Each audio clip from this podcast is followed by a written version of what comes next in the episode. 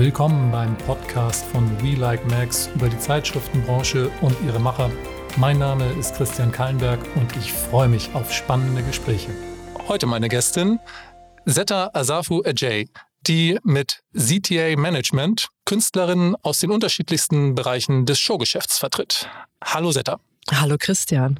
Setta, bevor wir jetzt darüber sprechen, was du eigentlich genau von der Zeitschriftenbranche und von der Medienbranche denkst und wie deine Künstlerinnen die Branche sehen, sag uns doch noch einmal kurz oder lang, was macht CTA Management denn genau?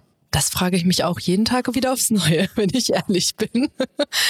Erstmal vielen Dank für die Einladung. Es freut mich sehr, heute ähm, mit dir nochmal in so eine Art von Raum sprechen zu dürfen. Ja, also es, mit CTA ging es in erster Linie erstmal um die Pressearbeit und Commercial Management für KünstlerInnen aus verschiedenen Branchen und Bereichen. Aber ähm, doch, sage ich mal, in meinem Arbeitsalltag hat sich herauskristallisiert, dass das doch schon noch ein bisschen umfangreicher ist als äh, die klassische Pressearbeit. Unter klassischer Pressearbeit bei KünstlerInnen versteht man halt auch die proaktive Platzierung in den Medien, aber auch insofern, dass man auch schaut, welches Medium passt zu welchem Künstler. Und wenn zum Beispiel ein Schauspieler ein Projekt auf den Markt bringt oder mit einem Film ins Kino kommt, dann gibt es auch meistens eine Filmpresseagentur, da kommen dann auch manchmal Passivanfragen bei uns an, die ich dann nur bearbeite arbeiten muss. Aber hauptsächlich habe ich einen sehr proaktiven Arbeitsansatz und ähm, darüber hinaus, wenn halt so der klassische Pressearbeitsteil ähm, ausgeklammert ist, dann geht es halt auch in Richtung Imagepflege, Aufbau, mit welchen Themen möchte ich in den Medien vertreten sein, was sind aber auch authentische Themen, womit fühle ich mich wohl, weil das ist letztendlich dann halt auch sehr wichtig bei der äh, Platzierung von KünstlerInnen, dass man entsprechend auch weiß, womit kann er, kann der Mensch in der Öffentlichkeit stehen und fühlt sich auch wohl mit einem Thema und kann sich auch dazu äußern. Wen vertrittst du denn so? Bei solch einer Frage fühle ich mich äh, immer wie in der Schule, wenn man was auswendig gelerntes aufsagen muss. Ähm, aber zu meinen KlientInnen zählen äh, Jennifer Ulrich, Langston Übel, Nikita Thompson, Nadine Menz, Tijan Marei, Sasa Inchi, Luisa Heyer, Christina Dorego, Franz Dinder, Philipp Christopher und Erkan Adja. Und die vertrittst du alle im gleichen Umfang, also für alle Full Management oder auf Projektbasis? Wie ist da so die Abstimmung? Da habe ich auch einen individuellen Ansatz gewählt, weil jeder Künstler für sich auch andere Bedürfnisse hat und andere Bereiche abdeckt. Hauptsächlich die meisten vertrete ich im Bereich PR und Commercial Management, aber seit diesem Monat ähm, auch drei KünstlerInnen im Bereich Schauspiel und da haben wir jetzt gerade viel zu tun, dieses neue Department aufzubauen und das ist eine ganz spannende Phase. Commercial Management heißt, die fetten Werbeverträge an Land ziehen? Ja, das in einer idealen Welt wären das die fetten Werbeverträge. ähm, ja, aber mittlerweile in den Bereich Commercial fallen ja auch Social Media Kooperationen, Testimonial Kooperationen wären dann äh, die fetten Werbedeals, die aber mittlerweile auch nicht mehr so fett sind, wie sie einmal waren. Ähm, das wissen ja die meisten Gewerke auch, dass da immer mehr Budget zurückgestellt wird und das kommt natürlich letztendlich auch beim Werbegesicht äh, an, diese Kürzung. Du hast vorhin schon gesagt, heute treffen wir uns mal in einem ganz anderen Setting, nämlich beim Podcast. Wir haben uns kennengelernt bei Produktionen mit Künstlerinnen. Ich glaube, das erste Mal bei Bettina Zimmermann haben wir vorhin schon festgestellt. Wie wichtig ist denn oder sind die Medien als solche noch für deine Künstlerin und in welchem Stadium der Karriere? Ich könnte mir vorstellen, dass es da auch so graduelle Abstufungen gibt, dass es vielleicht am Anfang ein bisschen wichtiger ist und dann je berühmter die Person ist, vielleicht ein bisschen unwichtiger wird, dass man in, in Medien auch noch stattfindet. Aber meine eigene Vermutung, und du wirst wahrscheinlich sagen, ist ganz anders, nämlich wie? Also die Medien bleiben immer gleich wichtig, aber ich sag mal, die Anzahl der Medien wird unterschiedlich wichtig, je nachdem, wo, an welcher Stelle man in seiner Karriere ist. Das heißt, wenn ich ein Newcomer bin und gerade auf den Markt komme, mein Name vielleicht auch noch nicht so etabliert ist, dann ist es wichtig, auch einfach eine breite Medienlandschaft abzudecken, dass man erstmal den Namen etablieren kann und bekannt machen kann. Und wenn sich dann langsam das Profil des Künstlers geschärft hat, dann geht es daran, auch genau zu gucken, in welchem Medium möchte ich stattfinden. Wenn ich genau meine Themen weiß, dann weiß ich auch, welches Medium ist die richtige Plattform. Weil wenn es jetzt um sehr ähm, intellektuelle, künstlerische Themen geht, dann bin ich wahrscheinlich in der Galore besser aufgehoben als in der Bildzeitung. Mhm. Und ähm, genau, so wird dann halt das einfach auf jeden Künstler zugeschnitten. Ich dachte jetzt daran, dass die Medien, speziell Zeitschriften, Printzeitschriften ja seit Jahrzehnten unter Auflagenschwund leiden und damit einhergehend in meinen Augen auch ein bisschen an Relevanz verlieren. Vielleicht auch für, für Künstlerinnen? wahrscheinlich in dem Sinne an Relevanz verlieren, dass halt die Auflagen auf jeden Fall sinken, was natürlich eine sehr traurige Entwicklung ist für die Medienlandschaft. Auch insbesondere in den letzten zwei Jahren äh, sind viele redaktionelle AnsprechpartnerInnen weggebrochen, die man äh, über lange Jahre irgendwie kannte und wusste, wer an welcher Stelle für welche Redaktion und Rubrik, Rubrik zuständig ist. Und das wird auf jeden Fall gerade dünn. Aber mein Empfinden ist, dass die Nostalgie nach so einer Printausgabe jetzt stärker wird. Wirklich? Das heißt, meine KünstlerInnen sind am stolzesten, wenn wir so ein Editorial Print auf dem Tisch liegen haben und man halt irgendwie noch was hat, ähm, was, was überdauert, weil so eine digitale Einbindung hat vielleicht die größere Reichweite, kann eher viral gehen, aber wenn man sich dann an sich als persönlichen Wert sein Gesicht und, und seine Zitate in einem gedruckten Exemplar sieht, dann hat das eine ganz andere Emotionalität.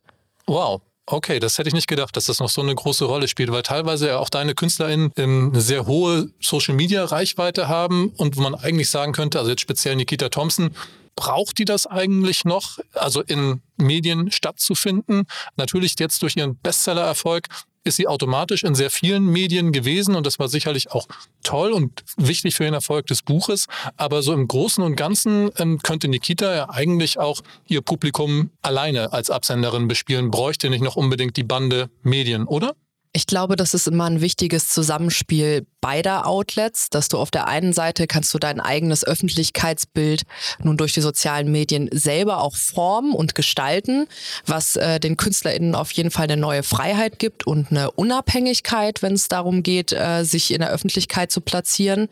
Aber die klassischen Medien an sich sind weiterhin total wichtig und gerade jetzt, wo wir ähm, ihr Buch Schwarz auf Weiß auf den Markt gebracht haben, habe ich auch noch mal gesehen, wenn man so eine langfristige Pressestrategie fährt, wo man überall auch landen kann und gesehen wird. Weil letztendlich, wenn du auf deinen Social-Media-Kanälen bist, dann ist das eine sehr spitze Zielgruppe. Und bei einem Thema ähm, wie dem Buch äh, von Nikita, was sich ja auch an eine breite, breite Masse an Menschen wenden soll oder bestenfalls auch ankommen soll von den Botschaften her, geht es auch darum, natürlich dann, dann andere Medien zu bespielen und außerhalb ihrer Zielgruppe ähm, Menschen zu erreichen. Wie wichtig oder welche Wünsche hast du denn an Medien generell? Also geht es um die reine Multiplikation der Person, also reine Bekanntheitssteigerung oder wie siehst du die Funktion von Medien, Zeitschriften generell? Die Funktion von Zeitschriften sehe ich eher als ähm, nachhaltigen Partner in der Positionierung für eine Künstlerin, für einen Künstler und eine Künstlerin. Ich bin immer noch am Üben mit dem Gendern, deshalb seht es mir nach. Zurück zum Punkt, jetzt hätte ich fast den Faden verloren. Das machst du ähm, sehr gut. Äh, geht es äh, letztendlich darum, nachhaltige Beziehungen zu formen und das ist halt mir auch in der Zusammenarbeit mit meinen KlientInnen sehr wichtig, dass wir einen gemeinsamen Weg beschreiten, der sich auch über mehrere Jahre ähm, erstreckt, weil vieles sich auch erst mit der Zeit ergibt. Das heißt, bestimmte, für bestimmte Mediengruppen wird man erst ab einem bestimmten Bekanntheitsgrad relevant. Das heißt natürlich, zu Beginn müssen wir versuchen, diesen Bekanntheitsgrad zu steigern. Das ist auf jeden Fall was, wo sich Geduld auszahlt, weil wenn man ganz äh, authentisch ist und zu sich selber steht und zu seinen und diese Projektauswahl auch entsprechend trifft, dann werden auch irgendwann diese Medien auf einen aufmerksam werden. Also ich glaube, das ist auch was, was sich auf der einen Seite durch einen proaktiven Ansatz äh, natürlich erreichen lässt, aber auch durch einfach eine konsequente Authentizität hm. in dem, was man tut im Schaffen. Haben deine unterschiedlichen Klientinnen unterschiedlich Bock auf ähm, Medien oder ist das irgendwas, wo du sagst, so, also wenn ihr bei mir ins Management möchtet oder wenn wir zusammenarbeiten wollen, dann machst du, Setter, die, die Ansagen oder beziehungsweise entscheidest oder schlägst vor, welche Medien bespielt werden und äh, die KünstlerInnen machen das dann oder äh, muss man sich da auch ein bisschen ja, auf den jeweiligen oder die jeweilige Person einstellen? Ja, also auf jeden Fall letzteres. Ähm, ich sehe mich halt als Wegbegleiterin und als Beraterin. Letzten Endes entscheidet immer der Künstler darüber, wo er stattfinden möchte, wie er stattfinden möchte und mit welchen Themen. Das sind Sachen, die halt vorher auch besprochen werden.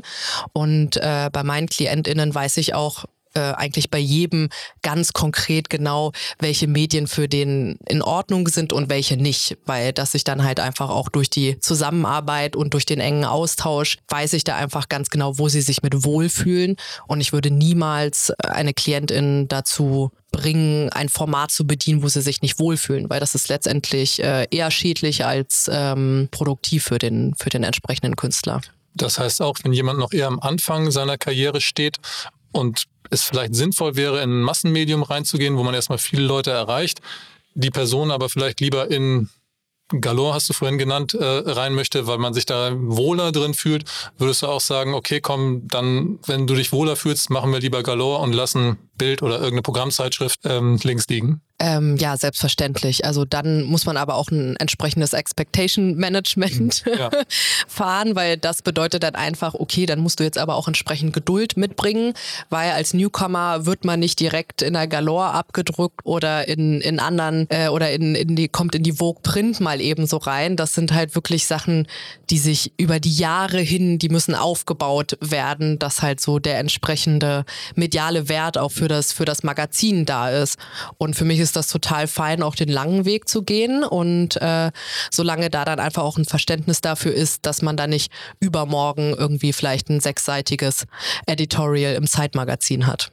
Wann hast du dich das letzte Mal über ein Medium geärgert, das ähm, eine deiner Klientinnen behandelt hat? Mm, das letzte Mal äh, war wahrscheinlich, als wir beide mit Sebastian Busse zusammen versucht haben, einen schwarzen Coverstar auf einer Programmzeitschrift zu äh, platzieren. Ich habe ja dann doch immer noch so manchmal äh, meinen sehr idealistischen, vielleicht auch naiven Arbeitsansatz, dass nur irgendwie mit gebührend Fleiß und einer guten Vorbereitung alles möglich ist. Aber an dem Punkt sind wir, haben wir uns Tatsache ein bisschen die Zähne ausgebissen, oder?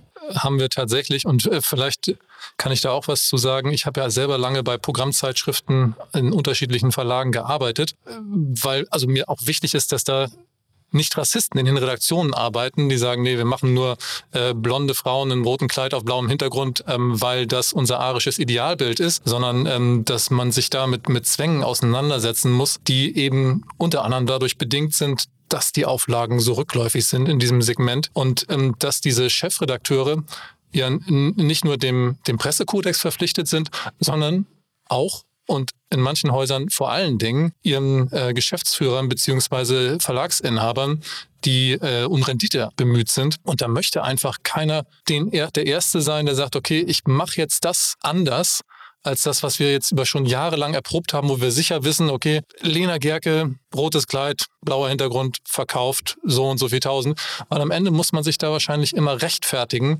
Warum hast du diese Entscheidung getroffen? hättest du nicht eine blonde Frau nehmen können. Und ähm, damit ist man dann immer schön fein raus, ist meine Vermutung. So habe ich das immer wahrgenommen. Ich finde aber, dass die Bilder, die wir zusammen gemacht haben von Nikita und die Sebastian gemacht hat, ganz wunderbar gewesen sind. Und ich würde mich immer noch sehr, sehr gerne getäuscht sehen. Also wenn das jetzt irgendjemand von den Kolleginnen hört, die in den entsprechenden Redaktionen den entsprechenden Einfluss haben und die sich jetzt denken, der Kallenberg labert totalen Quatsch, äh, bitte melden podcast at welikemax.com. Ähm, es gibt sehr, sehr schöne Titel spielfähige Bilder von Nikita Thompson, fotografiert von Sebastian Busse, also demselben Fotografen, der auch das Coverfoto von ihrem Bestseller aktuell fotografiert hat, ähm, noch nicht veröffentlicht und jederzeit zumindest ansehbar. Und dann musst du, Setta, sagen, wie viel das kosten darf. Ja, ich glaube, die, die Pricings mache ja nicht ich. Das wäre dann letztendlich Sebastian oder unsere Bildagentur, die ja Künstlerin Buyout.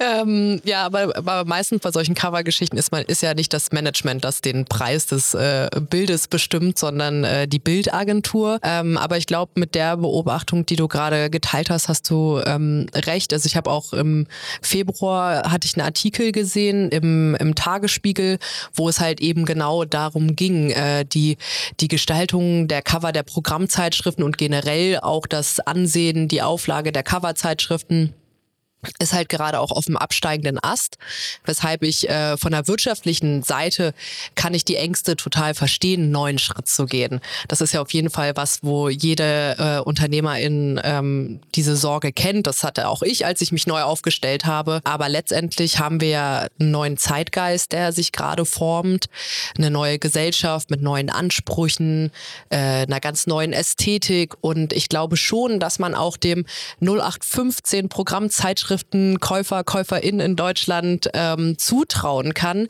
dass sie sich über entweder sei es eine Frau mit dunklen Haaren, das ist ja auch schon sehr selten, oder eben eine POC-Frau auf dem Cover oder auch ein, äh, auf über einen gut aussehenden Mann freuen würden. Und die Bilder, die wir gemacht haben, entsprachen ja zumindest bis auf Hautfarbe, entsprachen die ja allen Attributen, die so eine Programmzeitschrift sonst äh, braucht für ein Cover. Bist du da jetzt in dem Bereich ein gebranntes Kind? Also würdest du sagen, Programmzeitschriften mit deinen Klientinnen, nein, danke? Würde eine Klientin den Wunsch äußern, platziert zu werden, würde ich mich da jetzt nicht sperren. Aber es ist Tatsache etwas, was ich nicht mehr proaktiv ähm, vorantreibe weil es zum einen ist ja, sagen wir mal, die, die Hautfarbe ein Thema auf so einem Cover und da möchte ich einfach auch nicht weiter den Status quo unterstützen. Aber auf der anderen Seite ist ja auch, wie die Frau an sich dargestellt wird. Und die meisten KünstlerInnen, die ich auf diesen Covern sehe, sind bis zur Unkenntlichkeit retuschiert. äh, ich schaue öfters, wie gehe ich in den Kiosk und gucke mir, was gibt's für neue Magazine, was sind gerade die Themen und so. Und dann werfe ich dann auch mal einen Blick rüber zur Programmzeitschriftenwand und dann hat man das Meer an wunderschönen wunderschönen blonden Damen vor sich, wo ich dann aber teilweise, und ich kenne wirklich viele SchauspielerInnen, die Person nicht erkenne. Ja. Und dann nochmal drauf gucken muss. Und, und wie oft äh, wird ein Bild rumgeschickt, so, bist du das? genau, weshalb ich wahrscheinlich, äh, das sind ja auch viele sehr alte Bilder, die ja. immer wieder rausgeholt werden haben sich halt schon mal gut verkauft. Deswegen, genau, ne? richtig. Das kommt dann immer wieder, wird es aus dem Archiv gezogen und es ist auch sehr schwer, diese Bilder aus diesen Archiven rauszubekommen. Also da wird sich gesperrt bis zum Get-No. Das habe ich auch schon mal versucht, weil es äh, eben die Künstlerin nicht mehr so gezeigt hat, wie sie aussieht und wie sie äh, dargestellt werden möchte. Und, und besonders auch Frauen haben in den letzten Jahren ja auch einfach so eine neue Emanzipation durchgemacht im, äh, im Entertainment oder in der Filmbranche, weil sie sich jetzt einfach einfach mehr trauen, sie selbst zu sein und eben nicht in diesem Mainstream mitschwimmen. Und diese Covergestaltung war auf jeden Fall äh, eine Mainstream-Angelegenheit, die jetzt auch auf jeden Fall hinterfragt werden sollte und anders gestaltet werden muss.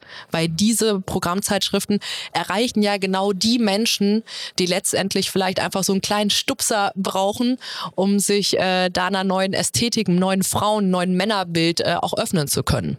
Ich möchte jetzt nicht den Eindruck erwecken, dass wir nur über Nikita sprechen, aber eine Sache habe ich dazu noch, die ich dich fragen muss. Nikita habe ich kennengelernt als jemand, der quasi unter Dauerstrom steht und die ganze Zeit Ideen hat und Dinge macht und so. Wie, wie kommst du damit klar?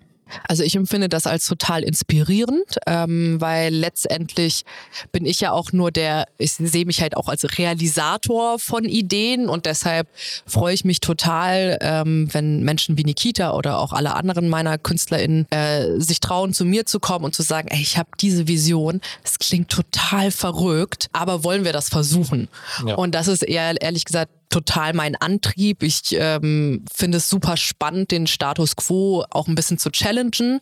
Und äh, das ist ehrlich gesagt eher der Grund, warum ich morgens aufstehe. Auch wenn natürlich dann der Prozess an sich manchmal frustrierend ist und manchmal kommt man eben nicht so weit, wie man es sich gewünscht hat. Äh, mit dem Buch war das ähnlich. Da hat Nikita letztes Jahr, rief sie mich an und meinte, Setta, ich muss ein Buch schreiben äh, nach der Black Lives Matter Bewegung. Es reicht nicht mehr nur ähm, über meinen Kanal und über Interviews auf die Themen aufmerksam zu machen.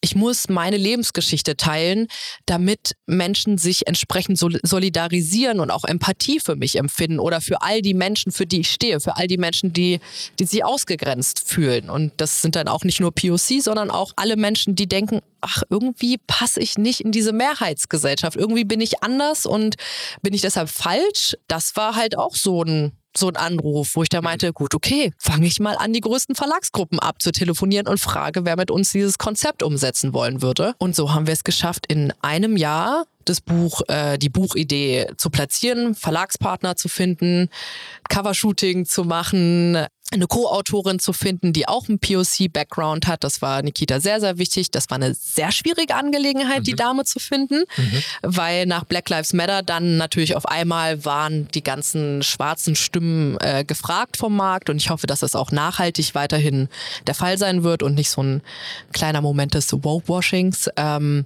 genau, und dann Woke-Washing? Woke-Washing okay. nennt man das, wenn, wenn Institutionen, mhm. Marken oder Personen sich einer sozialen Sache hingeben und dann letztendlich das aber nachhaltig äh, nicht im eigenen, im eigenen Kosmos umsetzen, das, was sie propagieren. Und ja, so haben wir dann innerhalb von einem Jahr ein Buch auf den Markt gebracht, das nach Woche eins dann auch auf die Bestsellerliste eingestiegen ist. Und das ist halt einer dieser Momente gewesen, wo einfach eine Vision geteilt wurde und äh, die wir dann tatsächlich in Realität umsetzen konnten. Also es ist möglich. Wie stressig war das jetzt mit der Absage bei der Frankfurter Buchmesse? Äh, wie viel hattest du da zu tun? Das war eine sehr, sehr anstrengende Woche, weil natürlich ich bin ja auf der einen Seite, auf der einen Seite gibt's mein professionelles Ich, dann gibt's aber natürlich auch mein privates Ich, was dann von solchen Themen natürlich auch irgendwie betroffen ist und sich fragt, wie das 2021 noch möglich sein kann, nachdem so viele Menschen auf den Straßen waren, um genau gegen solche Gedankenströme in Deutschland äh, zu protestieren. Und da war ich auch sehr persönlich von enttäuscht und konnte deshalb auch die Entscheidung von den Autorinnen, von den schwarzen Autorinnen äh, sehr gut nachvollziehen, der Buchmesse fernzubleiben, weil letztendlich geht es da auch darum, seine Messages in einem sicheren Kontext vortragen zu dürfen. Und das sind wie Nikita alles Frauen, die sich auch ein, also ein Stück weit nackt machen und der Welt diese dunklen Kapitel erzählen und alles dafür, damit diese Gesellschaft toleranter und weltoffener wird.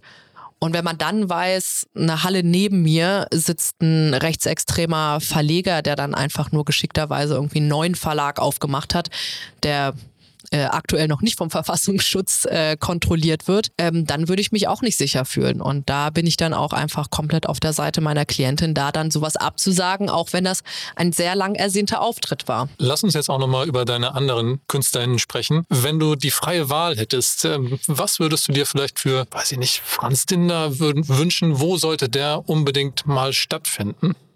Das kann man so pauschal Tatsache gar nicht sagen, weil das immer Projekt bezogen ist, welches Medium dann letztendlich dazu passt. Ähm, letzte Woche, also Franz hatte auch schon mal eine Seite Print in der Vogue, in der, in der Jubiläumsausgabe zu 40 Jahre Vogue. Das war auf jeden Fall auch ein sehr, sehr schöner Moment, wo er auch mit seinen Kunstthemen platziert werden konnte vor einem Publikum, die da eine ähnliche Affinität haben. Und letzte Woche hatten wir dann auch ein, ein, äh, ein Shooting mit der Vogue für, für sechs Seiten, die geplant sind. Wir dürfen noch nicht sagen, mit wem und äh, wann. Ähm, aber das sind natürlich schon so Momente, wo man sich total freut, weil das halt einfach so geschichtsträchtige Medien sind. Genau, und deshalb, ich freue mich eigentlich über, über alles, was, was zu meinem Künstler passt. Und am schönsten sind natürlich große Einbindungen, eine schöne Modestrecke oder so.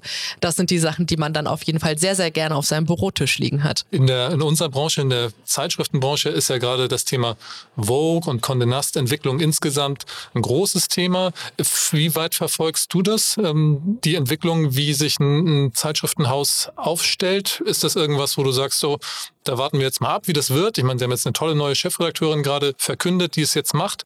Ja, Kerstin Wenge äh, genau. wird das, ne? Ja, total toll. Also da habe ich mich persönlich sehr gefreut, weil ähm, Kerstin äh, habe ich erst dieses Jahr persönlich kennengelernt. Ich hatte meistens mit ihren RedakteurInnen äh, zu tun und wir haben eine ganz tolle Modestrecke zusammen für die InStyle äh, umgesetzt. Da hatte die Theresa Pichler ein wahnsinnig tolles, das erste Fashion Editorial, ähm, wo Nikita ähm, präsent sein durfte, organisiert und das war eine wunderschöne Zusammenarbeit und wirklich so ein toller Output, dass, dass ich mich da sehr gefreut habe, als ich dann las, Kerstin Weng soll neue Vogue-Chefredakteurin werden, ähm, weil ich dann auch merke, okay, es gibt dann doch noch äh, Ansprechpartner auf dem deutschen Markt. Das war eher meine Sorge, dass das alles outgesourced wird, weil ähm, ich auch schon von vielen RedakteurInnen gehört habe, okay, zum Jahresende endet jetzt leider unsere Zusammenarbeit, da gibt es Umstrukturierungen und ähm, wenn man dann zumindest den Namen äh, auf, dem, auf dem Etikett noch kennt,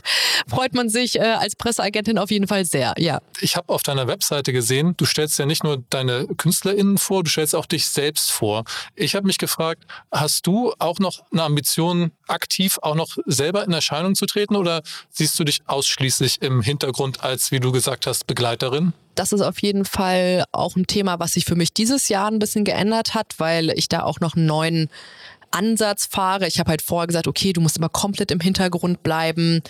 Äh, der Künstler ist auch nach wie vor im, im Fokus, ähm, aber meine Bemühungen sind zumindest aktuell im B2B-Bereich, ähm, auch meine Themen und meine Werte zu platzieren, weil äh, ich mir gedacht habe, wenn ich meinen Künstlern äh, vorpredige, wie Personal Branding funktioniert und wie man sich als Person positioniert und erfolgreich ähm, äh, seine Themen auch äh, platzieren kann, dass das natürlich auch auf einer Business-Ebene möglich ist. Und dadurch, dass ich dieses Jahr einfach auch ein neues Selbstbewusstsein gewonnen habe, dadurch, dass es jetzt mein, meine ganz eigene Managementstruktur ist und ich habe zwar meinen Assistenten, der mir da zur Seite steht, aber Entscheiderthemen liegen halt nur bei mir und ich habe jetzt einfach gemerkt, ich darf auch einfach ich sein und äh, die Leute finden das trotzdem immer noch gut, weil ich die letzten Jahre mich halt da schon sehr auch von der vermeintlichen deutschen Professionalität habe lenken lassen. Mhm. Was halt, heißt das? Ja, zum Beispiel auch was diese Programmzeitschriften-Thematik ja. angeht, das habe ich auch einfach immer als als äh, gegeben mhm. hingenommen. Mhm. Und habe da gar nicht mal drüber nachgedacht, wie man eventuell das auch selber ändern kann. Und äh, seit ich dann auch gemerkt habe, wie meine KünstlerInnen Mut entwickelt haben, zu ihren Themen zu stehen, habe ich auch gedacht, dass ich auch diesen Mut aufbringen darf, für meine Themen zu stehen. Das aber halt eben wirklich eher im B2B-Bereich. Ich sehe mich da nicht in irgendwelchen Lifestyle-Interviews, aber auch, ähm, ich denke auch als Geschäftsführer, Unternehmerin, ähm, hat man eine soziale Verantwortung. Und wenn ich in meinem kleinen Wirkungskreis was ändern kann, dann äh, möchte ich diese Verantwortung auch gerne annehmen und mich das trauen zukünftig. Magst du einmal erzählen, wie bist du das geworden, was du heute bist? Also Inhaberin deiner eigenen Firma, deines eigenen Unternehmens. Damit wacht man ja nicht irgendwann als 15-Jähriger auf und sagt, das ist das Ziel und da will ich jetzt hin. Schön wäre es, wenn das zukünftig mehr jungen Menschen so gehen würde und das vielleicht nicht so eine ganz lange Entwicklung ist. Also ich glaube, ich habe insgeheim immer gespürt, dass ich äh, gespürt, dass ich doch eher zu den Macherinnen äh, gehöre und dass man sich da vielleicht gar nicht so einem fremden Modell unterwerfen will, was man ja oft als äh, Angestellte muss man ja meistens dann der Vision des Geschäftsführers ähm, irgendwie folgen. Und das war für mich auf jeden Fall auch ein längerer Prozess. Ähm, 2017 habe ich mich selbstständig gemacht. Ich war vorher zwei Jahre in Rom und habe dort für ein Castingbüro gearbeitet und da halt auch nochmal ähm, gemerkt, so wie das auch für einen Schauspieler ist, äh, sich vorzustellen, was so eine Situation und Atmosphäre bedeutet, so ein Casting vorzubereiten. Das war auf jeden Fall sehr, sehr spannend.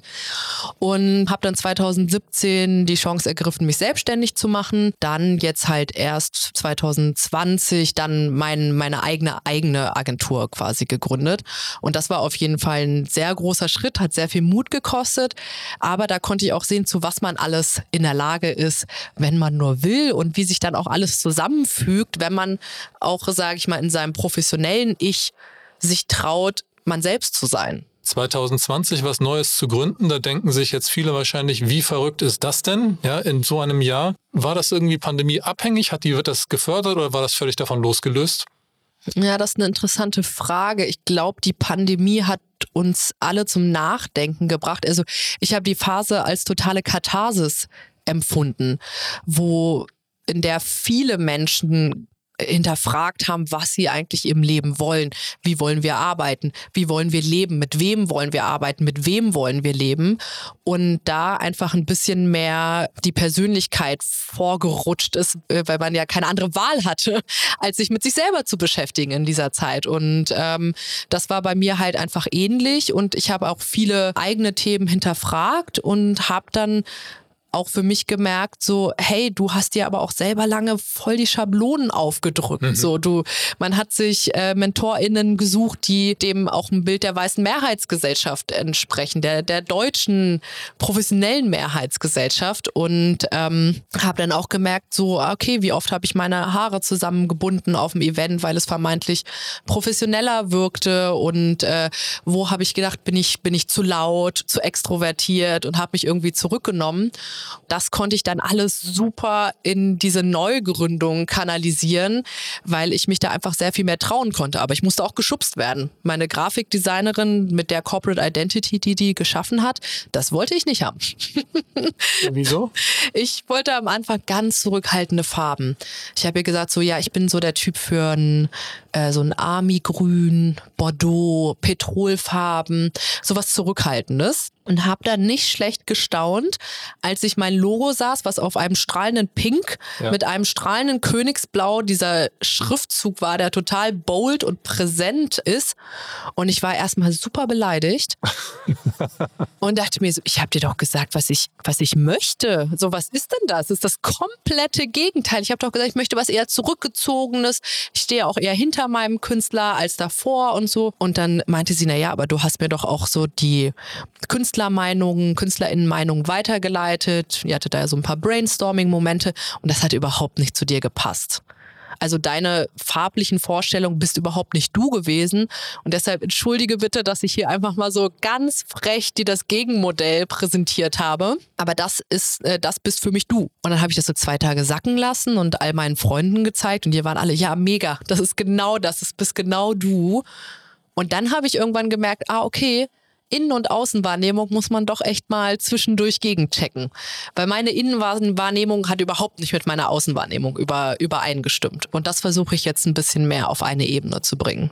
Wir hatten ja alle letztes Jahr relativ viel Zeit. Hast du die freie Zeit, die du vielleicht auch hattest, äh, auch dazu genutzt? Ich hoffe, ich kriege die Überleitung jetzt irgendwie hin. Hefte, Magazine zu lesen? Wenn ja, was liest du gerne noch irgendwas oder bleibt dafür keine Zeit? Ich nehme an, Programmzeitschriften sind es nicht.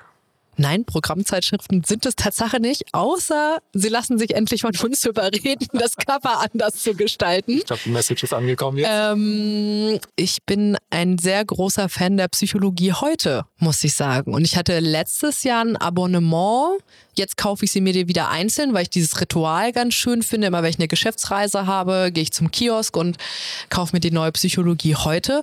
Und das ist tatsächlich ein Magazin, was ich sehr regelmäßig äh, lese, weil es mich einfach privat sehr interessiert und ich die Artikel sehr spannend finde. Deshalb bin ich, glaube ich, eher so jemand für Sachzeitschriften, wenn ich privat zum Regal greifen müsste oder greifen möchte. Setta, Du bist viel besser heute vorbereitet als ich. Du hast nämlich Karten dabei mit Sachen, über die wir sprechen wollen. Worüber müssen wir noch sprechen? Was wir halt so angeschnitten haben, äh, dass, dass wir alle auch ruhig wieder den Glauben mitbringen können, dass, dass sich auch Dinge verändern können, mhm. dass sich auch die PlayerInnen auf dem Markt verändern können, ähm, dass man sich da so ein bisschen mehr trauen kann, auch an den Strukturen zu, zu rütteln und vielleicht auch mal in seinem Umfeld äh, sich hinterfragen kann, wie kann man da vielleicht auch eine kleine Änderung irgendwie möglich machen. Ich meine, du hast dieses Jahr dann einfach auch ein Heft auf den Markt geknallt. Das hat ja wahrscheinlich auch sehr viel Mut äh, gebraucht, oder? Das, das, dieses Unterfangen? Also es wurde durch den vielen Spaß, den wir dadurch hatten, deutlich entschädigt. Aber klar, also ist ja genauso wie bei dir, wenn du was eigenes machst, dann ist es eben auch dein eigenes Risiko, mit dem man sich da auseinandersetzen muss und das man eingehen muss. Insofern, ja, Mut war sicherlich auch dabei. Aber bei mir war es ja ein bisschen was anderes als bei dir. Ich habe ja profitiert von einer bereits bestehenden und bekannten Marke, Du hast dich äh, ganz alleine in das, äh, in, das, in das wilde Wasser da reingestürzt mit deiner eigenen neuen Marke. Insofern, ähm, glaube ich, ist der Mut bei mir, die Menge des Mutes geringer gewesen als bei dir. Ach, ich glaube, das darf man gar nicht so auf die Waagschale äh, werfen, weil jeder, sagt mal, hat ja in seinem eigenen Kosmos ähm, ähm, seinen eigenen Anspruch an sich selber und deshalb würde ich das gar nicht mal so vergleichen. Aber ja, das war auf jeden Fall oder ist nach wie vor challenging und spannend, weil gerade jetzt, wo wir auch dieses neue Department aufmachen und in, auf den Filmmarkt gehen und das halt auch mit,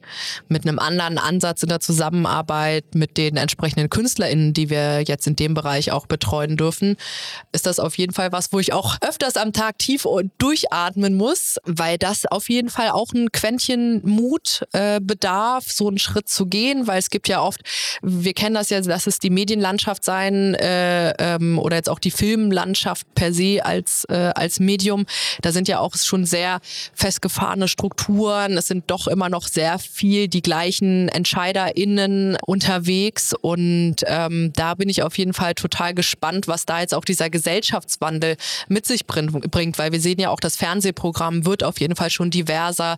Es wird mehr darüber nachgedacht, was möchten wir auch als Sender transportieren, was sind unsere Werte und äh, wo kann man vielleicht auch ein bisschen äh, das Interesse der ZuschauerInnen wecken, die sich vorher noch nicht mit POCs, mit Homosexualität, mit, mit Randgestalten unserer Gesellschaft ähm, beschäftigt haben. Und dabei toi, toi, toi. Liebe Setta, vielen Dank für das Gespräch. Fand es sehr interessant. Ja, danke dir, Christian. Und ich hoffe, wir sehen uns wieder im Fotostudio, wenn wir die richtige Person auf das richtige Cover heben. Ach ja, das wäre ganz toll.